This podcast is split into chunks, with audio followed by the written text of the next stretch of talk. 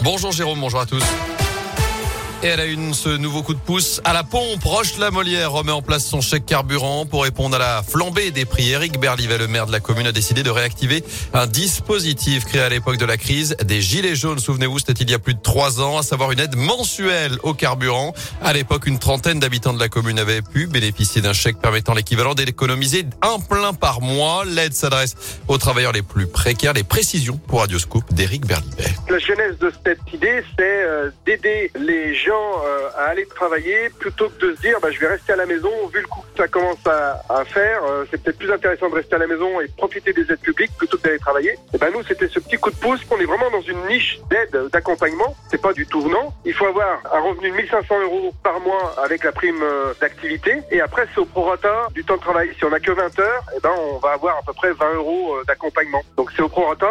C'est valable sur un maximum de 50 euros par mois sur 6 mois. Et après, ça peut durer jusqu'à la fin de En tout cas, on a mis une enveloppe euh, budgétaire cet effet. Et la mise en place de ce chèque carburant est prévue à partir du 1er mars. Pour y prétendre, il faut se rapprocher du CSCAS, le Centre communal d'action sociale de Roche-la-Molière.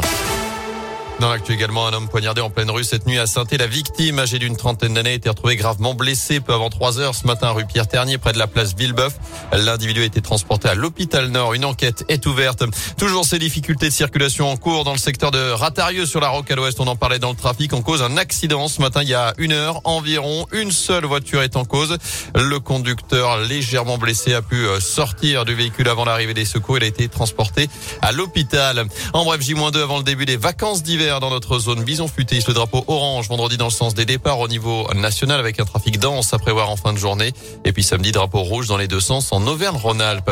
Un nouveau conflit social dans la Loire. D'après le progrès, une grève a débuté lundi soir chez Lustucru à Lorette. Une centaine de salariés seraient mobilisés pour réclamer notamment des revalorisations salariales alors que la direction vient de leur annoncer des résultats exceptionnels. Et puis à Saint-Marcelin-en-Forêt, je vous rappelle que la production est à l'arrêt complet chez Thermal Céramique où les salariés sont en grève depuis 24 jours désormais.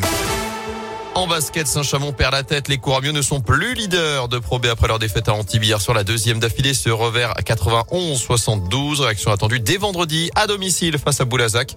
Alors que la chorale de Rouen en proie sera du côté du Portel. À Pékin, deux Françaises qualifiées pour les quarts de finale du snowboard cross. Chloé Trespoche et Julia de Souza Pereira Mabilo. Les quarts de finale qui se disputeront dans quelques minutes du côté de Pékin. Alors que le compteur, je vous le rappelle, de l'équipe de France est bloqué pour l'instant à 5 médailles, une en or et 4 en.